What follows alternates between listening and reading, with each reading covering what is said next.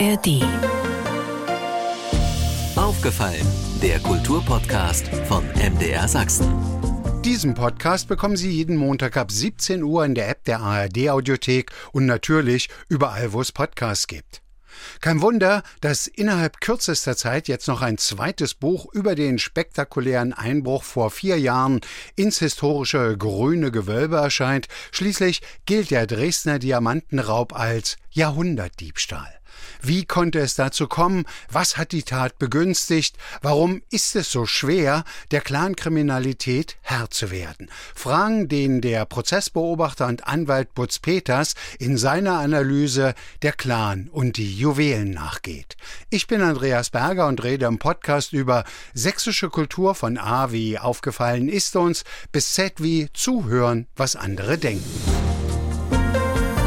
Er gilt als der Jahrhundert-Kunstdiebstahl. Kein Wunder. Innerhalb kürzester Zeit erscheint jetzt ein zweites Buch über den spektakulären Einbruch ins historische Grüne Gewölbe in Dresden vor vier Jahren. So ziemlich genau sechs Monate nach der Urteilsverkündung gegen die sechs Angeklagten. Der Clan und die Juwelen heißt das im Riva Verlag herauskommende Buch von Butz Peters. Herzlich willkommen aufgefallen. Guten Abend, Herr Berger. Fünf der sechs Remo-Clan-Mitglieder wurden im Mai verurteilt. Einer wurde freigesprochen. Von zwei Tätern, von denen man zu wissen glaubt, fehlt jede Spur. Sind denn für Sie die polizeilichen Ermittlungen und der Prozess ein Erfolg, da ja noch die drei bedeutsamsten Teile des Diebesguts fehlen? Beides ist ein großer Erfolg. Man muss sehen, mit welcher Akribie die Polizeibeamten ja in einen Fall eingestiegen sind, in dem es zunächst überhaupt gar keine Spuren gab. Und das hat damit auch zu tun, dass die Remmers natürlich extrem spurenvermeidend arbeiten. Die wissen einfach, wie man dafür sorgt, dass es keine Spuren gibt. Nehmen wir die Autos. Zwei Autos mit einem Audi, hochmotorisiert mit über 400 PS sind sie geflohen, den sie dann ungefähr drei Kilometer entfernt in der Nähe vom Ballhaus Watzke in einer Tiefgarage haben, in Flammen aufgehen lassen. Dann sind sie mit einer Fake-Taxe aus Dresden rausgefahren, unbehelligt bis nach Berlin gekommen. Die Polizei hat große Anstrengungen unternommen, um festzustellen, wer denn diese Autos gekauft hat. Es gab keine Spur. Es war ja sehr trickreich gemacht von Leuten, die kamen und sagten: Hier hast du das Geld, fahr das Auto bitte mal vor die Tür. Ich habe keinen Führerschein. Genauso war es auch mit den SIM-Karten. Genauso war es mit den Handys. Es war nichts zu finden. Und das einzige, was man gefunden hatte, aber das war auch stand auch erst nach einem Jahr fest, waren halt Spuren an der Mauer, also DNA-Material an der Mauer, über das die Täter geklettert waren. Dadurch wurden vier Täter überführt. Das war der entscheidende Durchbruch. Und ich muss schon sagen, wenn man das so sieht sieht, am Anfang war gar nichts da, mit welcher Akribie dann die Polizeibeamten geguckt haben, wo gibt es Kameras, wo gibt es Mitschnitte durch, hatte man Aufnahmen auch von diesen Autos. Das war schon großartig gemacht. In der Spitze waren es 60 Beamte und die haben wirklich wie, einer sagt mal, wie die Frettchen gearbeitet.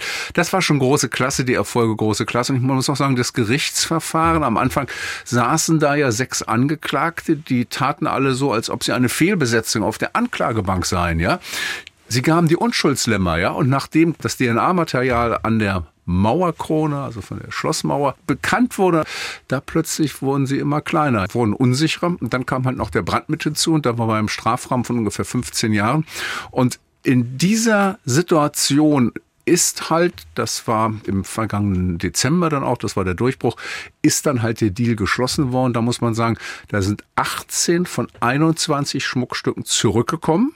Das ist beträchtlich. Das ist ein großer Erfolg, nicht nur für die Justiz, dass sie die Beute mal zurückgeholt hat. Das passiert bei Ramo-Verfahren relativ selten, sondern natürlich auch für alle Sachsen, weil demnächst wird man, wenn der Schmuck freigegeben ist, im Augenblick liegt er noch unter Verschluss, wird man sich den in Sachsen wieder angucken können. Und was auch bemerkenswert an diesem Verfahren ist, also deswegen sage ich Erfolg, dass es dem Vorsitzenden gelungen ist, die Remos zu bewegen, Geständnisse abzulegen. Das heißt, wir haben ganz viele Einblicke in das Innenleben bei den Schilderungen war gelegentlich auch Tausende eine Nacht mit dabei. Das darf man alles nicht so für bare Münze nehmen. Aber es konnte aus der Täterperspektive rekonstruiert werden, wie diese Tat gelaufen ist. Und das hat es bisher noch nie gegeben. Das ist einmalig. Es ist einmalig, dass es einen solchen Deal zwischen Staat und Remos gegeben hat. Also das ist historisch wirklich so bisher noch nie passiert. Tricky ist ja zweifelsohne auch. Auf die Idee muss man erst mal kommen, über eine Brücke zu fahren, die eigentlich stillgelegt ist. Das muss man sich vorher anschauen.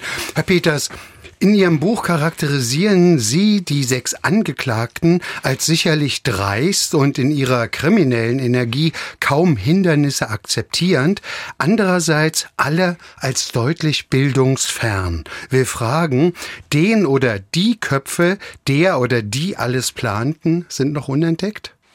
Naja, ich habe eben von den Erfolgen gesprochen. Es gibt aber auch eine wahrscheinlich sogar mehrere große Schattenseiten. Eine der Schattenseiten ist, dass halt sehr deutlich geworden ist, dass es Dutzende von Mitwissern, Helfeshelfern, Unterstützern, Spähern und so weiter gegeben haben muss, die bis heute alle unbekannt sind. Ich habe gesprochen von den Leuten, die die Autos aufgekauft haben, ja hochprofessionell. Die Remmers, drei von ihnen haben übernachtet in Dresden. Es ist nicht bekannt, wo sie übernachtet haben. Also wer waren die Quartiergeber hier in Dresden? Es ist ausgespäht worden in einem riesigen Umfang. Wir wissen nicht, wer mit dabei gewesen ist. Das haben die Remmers alles nicht gesagt. Also ich will damit sagen, wer da genau im Hintergrund mitgefingert hat, das weiß niemand. Was man nur sagen kann, es waren viele, wenn man mal so durchzählt, mutmaßlich Dutzende. Und wer die großen Drahtzieher da gewesen sind, man weiß es nicht. Es gibt eine Person, die heraussticht. Das ist der Wissam Remo, geboren 1996 in Berlin. Er gehörte mit zu dem Einbruchskommando im Bodemuseum, also die Goldmünze im Wert von drei Millionen Euro wurde dort gestohlen. Und er ist später überführt worden, unter anderem deswegen, weil man in seiner Wohnung eine Jacke gefunden hat, in der Goldstaub drin war. Und Goldstaub mit einer Konsistenz von 99,997 Prozent. Ganz, ganz selten hat das Gericht gesagt, das ist ein ganz starkes Indiz. Es kam andere Indizien mit dazu, dass er mit dabei gewesen ist. Und wenn man sieht, wie dieser Einbruchstrupp zusammengewachsen ist, war er gleich am Anfang mit dabei. Er war derjenige, der nach Dresden dann auch mehrfach gefahren gefahren ist und er hat dann vor Gericht von seinem Anwalt vortragen lassen, die Geschichte, dass er halt geguckt hätte, wo man am meisten abholen könnte. So sei er ins Juwelenzimmer gekommen. Also Spiritus Rector will ich jetzt nicht sagen, aber zumindest ein Mastermind, also jemand, der entscheidend damit mitgeplant hat, das war mit Sicherheit Wissam Remo und die anderen, ja, große Fragezeichen. Sie schreiben, ich zitiere, der Kardinalfehler, dass überhaupt eingebrochen werden konnte, war, dass die Verantwortlichen einen Angriff von außen nicht ernsthaft ins Kalkül gezogen haben. Und später im Text ist ihr Vorwurf, ich zitiere wieder, organisierte Unverantwortlichkeit. Heißt, nach Ihrer Einschätzung liegt die Hauptverantwortung, dass der Einbruch möglich war bei den staatlichen Kunstsammlungen? Naja, es sind dort viele Dinge passiert, die, wenn sie nicht passiert wären, verhindert hätten, dass eingebrochen worden wäre. Da gibt es eine ganze Reihe von Punkten, die den Einbruch ermöglicht haben. Beispielsweise hat die Polizei zu ihrem Ersetzen festgestellt, dass der ganze Außenschutz, der elektronische Außenschutz, also über einen Scanner, überhaupt nicht funktioniert hat. Das heißt, es wurde rekonstruiert am Montag nach der Tat und zwei Wochen nach der Tat auch wieder an dem Montagmorgen. Und da stellten, so berichtete das ein Beamter, stellten die Polizisten mit großem Erstaunen fest, dass wenn man sich draußen auch an die Wand angenähert hat, der Alarm gar nicht losging. Das war so ein Punkt, hätte man mal testen sollen in der Praxis. Ja. Anderer Punkt ist, dass das Licht halt in den Sälen, nachdem bekannt war, dass, das, dass der Einbruch stattgefunden hatte, nicht eingeschaltet worden ist. Ja. Deswegen gab es diese lausigen Aufnahmen, über die ja nun im Internet gespottet worden war. Die schlechtesten Aufnahmen von einem Kunstdiebstahl der deutschen Geschichte wurde gespöttelt. Also das hat auch überhaupt nicht funktioniert. Und dann ist auch der Alarm an dem Abend um 18 18 Uhr ausgelöst worden. Er ist zwar quittiert worden, aber nicht zurückgeschaltet worden. Das heißt, die Alarmanlage war nicht scharf geschaltet und dann auch noch einer der ganz großen Fehler. Der Scanner von außen konnte gar nicht das Einstiegsfenster erfassen, weil da drüber war ein großer Mauervorsprung und darunter gab es einen toten Winkel. Und das hat ein Planungsingenieur erzählt, ja, das hätte er so schon festgestellt, das sei ein offenes Geheimnis gewesen, sei aber nicht abgestellt worden, es war auch aktenkundig. Und Wissam Remo, Mastermind wieder hat dann erzählt, dass er sofort gesehen hätte mit etwas geometrischen Kenntnissen, dass halt unter diesem Mauervorsprung der Scanner den Bereich nicht erfassen kann. Und das ist dann genau das Einstiegsfenster geworden. Ich finde, am wenigsten zu verstehen ist wahrscheinlich, dass offensichtlich aus dem ebenfalls von außen erfolgten Einbruch ins Berliner Bodemuseum niemand in Dresden auf die Idee kam, das Residenzschloss oder andere Museen auf diese Möglichkeit zu überprüfen, zumal auch noch 2019 die letzte Sicherheitskontrolle vier Jahre her war. Das ist vollkommen richtig. Also hätte man den Einbruch 2017 ins Bodo-Museum richtig analysiert, hätte man festgestellt, dass der Einbruch möglich war, weil eine Sicherheitsanlage von außen nicht funktioniert hat. Das heißt, man konnte ein Fenster zu Trümmer dadurch einsteigen, ohne dass Alarm ausgelöst worden ist. Der große Unterschied zu der Berliner Tat ist jedenfalls in Dresden nach derzeitigem Erkenntnisstand, dass es in Berlin einen Insider gegeben hat, nämlich einen Wachmann, der die entscheidenden Tipps gegeben hat, der auch dieses Fenster noch geöffnet hat. Das hat es nach alledem, was wir jetzt wissen, in Dresden nicht gegeben. Aber wäre damals der Fall ordentlich analysiert worden, hätte man gesagt, das Entscheidende ist für die museale Sicherheit, dass ein Schutz von außen stattfindet. Nehmen wir den Fall. Da sind vier Täter über die Mauer geklettert, haben sich vor dem Fenster, vor dem Einstiegsfenster aufgehalten. Das hat niemand mitbekommen. Hätte dort der elektronische Vorhang funktioniert, hätte es keiner Alarm gegeben, dann hätte man gewusst, hier sind Leute, die ausspähen wollen. Und das hätte man aus Berlin auch lernen müssen. Man hätte gucken müssen, funktioniert das hier in Dresden? Und das hat nicht stattgefunden. Auf der anderen Seite, Herr Peters, wenn ich Sie im Buch richtig verstanden habe, kann sich auch die Berliner Justiz nicht unbedingt in Unschuld hüllen, denn wären die Urteile gegen einige der Dresdner Remo-Täter vollstreckt worden, hätten diese am 25. November 2019 eigentlich eingesessen. Das ist richtig. Aber das ist die Berliner Justiz, die halt mehr für ihre Lahmheit als für ihre Strenge und Entschlossenheit bekannt ist. Man muss einfach sehen, es ist ein, ich sag mal, in der deutschen Geschichte, Justizgeschichte relativ trauriges Kapitel, Berlin, Strafgericht, Amtsgericht, Tiergarten, dort ist das ja konzentriert. Die Richter haben alle die Nase voll, ja. Die haben das Gefühl, sie werden von dieser Clan-Kriminalität einfach überrollt. Es gibt so viele Fälle, es gibt derartige Hartnäckigkeit, es gibt gestandene Verteidiger, die dann da plötzlich kommen und alle prozessualen Register ziehen. Also in der Berliner Justiz leider, leider, leider ist die Frustration relativ groß und das ist sehr bedauerlich, aber das sind die Berliner Verhältnisse und deswegen muss man sich auch gar nicht wundern, dass dort so vieles schief geht. Ein anderer Remo ist dann, der zu acht Jahren verurteilt worden war wegen eines Raubüberfalls, der ist nach einem Jahr, etwas mehr als einem Jahr entlassen worden, weil man für ihn keinen Platz in einer Entziehungsanstalt hat und dann wird er plötzlich wieder auf freiem Fuß in die Türkei ausgereist, ist später wieder zurückgekommen. Aber ich finde sagen, da gibt es jede Menge Pannen, das ist bedauerlich und ja, oft nur zum Kopfschütteln. Ich will trotzdem noch mal ein bisschen weiter bohren. Woraus resultiert, so wirkt es zumindest, die Ohnmacht gegen die Clankriminalität? Sie schreiben so sinngemäß provokant, je krimineller, desto weniger Strafe. Das ist eine Regelung aus dem Jugendgerichtsgesetz, die besagt, ich sage das jetzt ganz einfach, soll ja nicht zu juristisch werden, die besagt, dass wenn eine Maßnahme, die verhängt worden ist, noch nicht vollstreckt worden ist, dass man dann das Verfahren, das nächste Verfahren einstellen kann. Und so ist es halt gerade im Beispiel des Wissam Rem, aber auch bei anderen passiert mehrfach, dass es schwere Straftaten gegeben hat. Und es wurde dann gesagt, wir sehen von einer Verhängung der weiteren Strafe ab, weil die letzte oder Maßnahme ab, weil die letzte Maßnahme ist ja nicht vollstreckt worden. Und so gibt es da eine ganze Reihe von Lücken, wo man zwar festgestellt hat, also jedenfalls das Gericht oder die Staatsanwaltschaft, es ist davon auszugehen, dass er die Straftat begangen hat, aber wir verhängen keine Maßnahme, weil die alte noch nicht vollstreckt worden ist. Und das ist halt auch wieder die Schwäche, die, die Langsamkeit der Berliner Justiz. Da ist halt oft nichts passiert.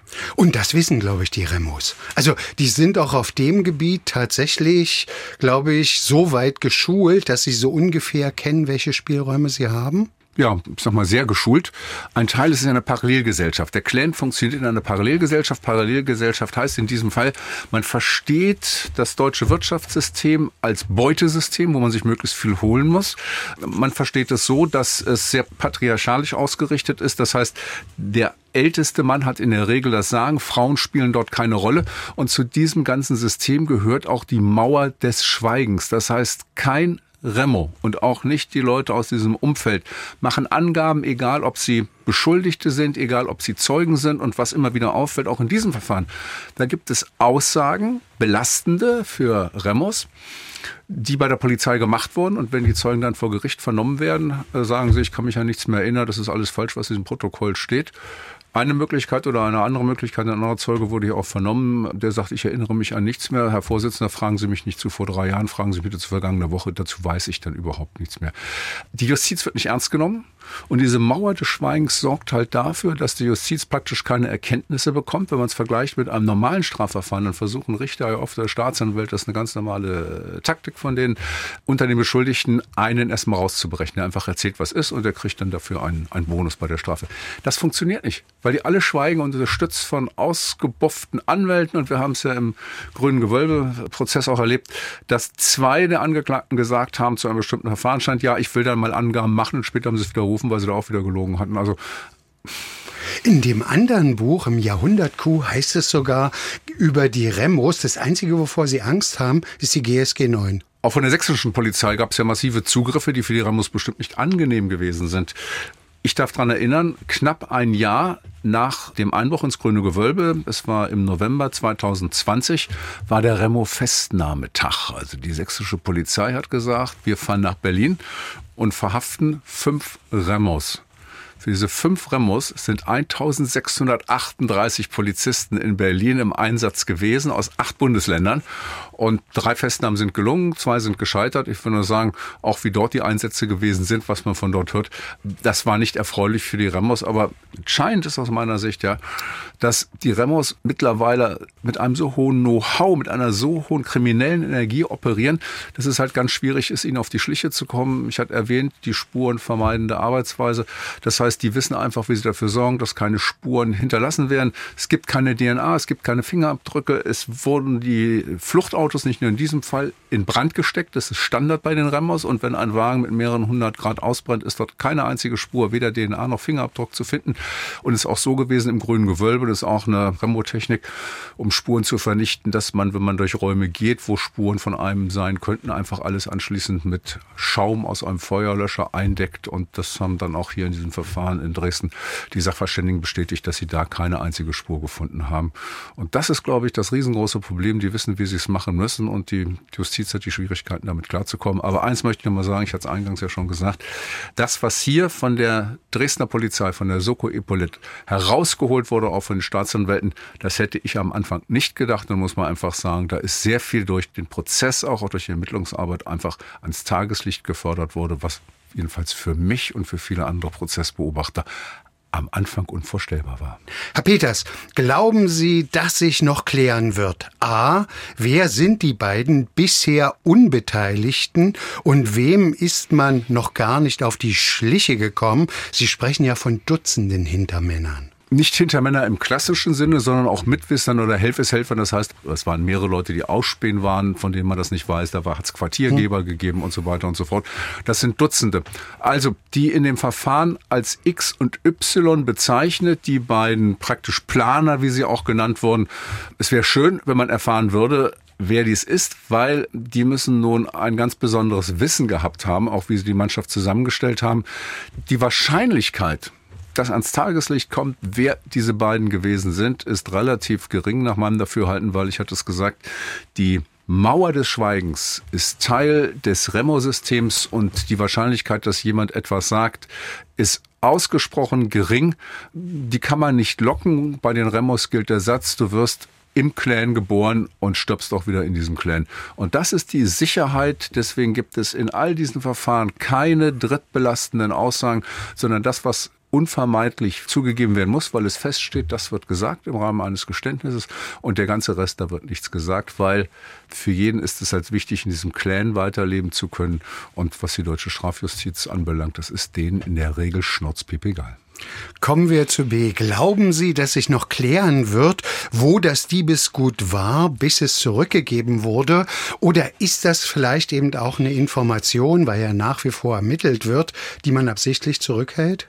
Das glaube ich nicht, dass die Polizei zurückhält, die Information, wo das Diebesgut gebunkert ist. Wenn wir uns angucken, was passiert ist, dann ging es ja im vergangenen Jahr im Herbst los, dass es erste Kontakte gegeben hat zwischen Verteidigern und Staatsanwälten. Das Ganze hat dann im Dezember Form angenommen und dann sind kurz vor Weihnachten, nachdem es einen Hinweis gegeben hat von den Verteidigern, Beamte hier aus Dresden in die Kanzlei von dem Anwalt gefahren, Berliner Kurfürstendamm, Feinstes Berlin in der Meinecke Straße und dann haben sie eine Viertelstunde vor Mitternacht geklingelt und dann wurden sie reingeleitet von zwei Anwälten, die sagten, bitte kommen Sie durch, bitte kommen Sie in unser Besprechungszimmer. Und da lagen auf dem Tisch diese 18 teilweise beschädigten Schmuckstücke aus dem Juwelendiebstahl. Das heißt, wenn es mehr gegeben hätte, hätte ich vermutet, wäre es mit dazu gepackt worden. So ist es ja sozusagen eine Last, die auch auf dem Deal liegt, dass nach Angaben der staatlichen Kunstsammlung ein Schaden von 89 Millionen insgesamt da ist, Reparatur plus die fehlenden Dinge. Also ich glaube, wenn es da gewesen wäre, hätte man es mit hingepackt. Jedenfalls muss man sagen, es gibt keinen Anhaltspunkt bisher, der bekannt geworden ist, wo die Beute versteckt worden ist. Und ich glaube, wenn man das System Remo sieht, ist das auch wieder Teil genau des Systems, dass halt niemand verrät, wo was gewesen ist. Jedenfalls ist für mich sonnenklar, dass das Bunkern dieser Ware, das können nicht ein, zwei, drei Leute gewesen sein, es müssen mehr Personen gewesen sein. Es könnte sein, weil es gibt Feuchtigkeit in diesen Schmuckstücken, dass es irgendwo gebunkert wurde, wo Feuchtigkeit gewesen ist. Aber wie gesagt, man weiß nichts drüber. Man kann viel spekulieren, das ist ein spannendes Thema, aber Fakten dazu sind bislang noch nicht bekannt. Ich schiebe mal gleich noch eine Spekulation hinterher, beziehungsweise bitte Sie um eine Spekulation, Butz Peters. Die drei wichtigsten Diamanten, Schmuckstücke fehlen nach wie vor. Glauben Sie, die sind mittlerweile bei einem Liebhaber oder die werden irgendwie auseinandergenommen und weiterverkauft? Was sagt Ihnen so Ihr Gefühl? Wenn ich es wüsste, würde ich es Ihnen hier in dieser Sendung als erstem sagen. Ich weiß es nicht. Es gibt die Vermutung unter Kunstexperten, dass sie sagen, die drei Stücke, da war am meisten Diamant drin. Also da kann was runtergeschnitten worden sein und die könnten verkauft worden sein. Das könnte eine Erklärung sein dafür, dass sie nicht mehr da sind. Weil in der ursprünglichen Form, das war ja klar, weil auch der ganze Schmuckhandel ist ja europaweit, weltweit bösgläubig gemacht worden. Alle wussten, worum es geht. Einzige Chance, das zu verkaufen, ist es halt runterzuschleifen, dass es nicht mehr erkennbar ist. Da gibt es die Vermutung, dass das so gelaufen ist. Aber wie gesagt, ich gebe viel dafür, wenn ich wüsste, wie es wirklich gewesen ist. Aber alles, was man dazu sagt, ist Spekulation und spekulieren möchte ich nicht. Was ich Sie auch noch fragen möchte, ob sich das noch klären wird, ist einfach die Frage, ist es Zufall oder Recherche gewesen? Also haben tatsächlich die Remos erst mitgekriegt bei ihren vier Überstiegen ins Schloss, dass diese Außenscanner nicht gehen oder liegt nicht doch noch viel mehr die Vermutung nahe, dass Ihnen da jemand einen Tipp gegeben hat? Naja, das ist ja rauf und runter ausgeleuchtet worden. Die Staatsanwaltschaft hat vier Ermittlungsverfahren geführt, hat die alle wieder eingestellt, weil es keine Anhaltspunkte dafür gegeben hat. Und da ist richtig kräftig auch nachgeguckt worden mit Telefonüberwachung und ähnlichem. Also, wenn man sieht die gesamte Genesis, wie die sich dem angenähert haben. In der Ganovensprache heißt das rütteln und schütteln. Also, ich gehe mal irgendwo hin, wo eigentlich Alarm sein müsste und gucken, ob der Alarm ist oder nicht. Und stellen Sie sich mal vor, da hätte es nachts einen Alarm gegeben, da wäre die Polizei gewesen. Das wäre eine Art von grober Unfug, hätte man es wahrgenommen. Die hätten natürlich so getan, als ob sie da einfach mal drüber gestiegen wären aus Jux und Dollerei. Das heißt, da wäre gar nichts passiert. Also diese vierfachen Annäherungen mit dem Auschecken, was passiert hier, und es ist ja gerade nichts passiert, ja, das deutet ja darauf hin, dass es gerade keine verlässliche Insider-Informationen gegeben hat.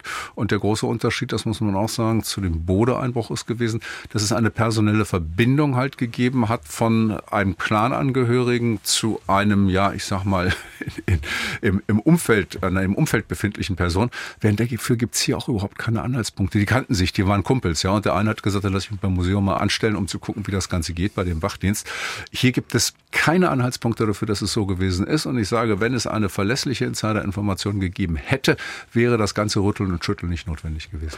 Letzte Frage, Butz Peters. Was mich am meisten oder ungeheuer verwundert, ist tatsächlich, wir denken immer in Zeiten von Hightech, dass solche Einbrüche höchst technologisiert und womöglich mit KI ausgetüftelt über die Bühne gehen. Aber dank vor allem Physis glückten die letzten großen Einbrüche der Remus, ob in Museen, Geld- oder Schmuckdiebstähle. Ist man bei den Sicherheitsvorkehrungen, vor allem technischer Natur, nicht auf dem falschen Weg? Also ich glaube, wenn äh, die Technik hier in Dresden funktioniert hätte, ich führe das ja aus in dem Buch, hätte es den ganzen Diebstahl nicht gegeben. Man muss einfach, glaube ich, systematisch gucken, ist der Schutz komplett praktisch, hat unser Vorhang wirklich keine Löcher und das hat halt nicht stattgefunden, ja. Und ich glaube, die Technik ist da, man muss sie nur richtig einsetzen, man muss sie richtig überwachen und deswegen glaube ich, ist es ein sehr, sehr guter Schritt, den jetzt die staatlichen Kunstsammlungen gemacht haben. Sie haben ja die Leitzentrale zurückgeholt, werden sie besetzt mit eigenen Mitarbeitern. Bei dem Dienstleister hatten die Mitarbeiter offensichtlich gepennt und das nicht mitbekommen, dass viermal Überstiege stattgefunden haben und dass man hier auch einen erfahrenen Polizeibeamten eingesetzt hätte, das Ganze koordiniert. Also ich glaube, das ist ein guter Schritt in die richtige Richtung. Man hat kapiert, wo die Schwachstellen gelegen haben in der Vergangenheit. Ich denke mal, das wird auch nicht das letzte Buch gewesen sein, was über diesen Fall, über diesen Einbruch geschrieben wurde. Ich kann mir auch vorstellen, dass wir demnächst mal etwas visuell vor Augen, künstlerisch bearbeitet, vorgeführt bekommen. Wir waren in Aufgefallen im Gespräch mit Butz Peters über sein neues Buch Der Clan und die Juwelen, das im Riva Verlag erscheint. Vielen Dank.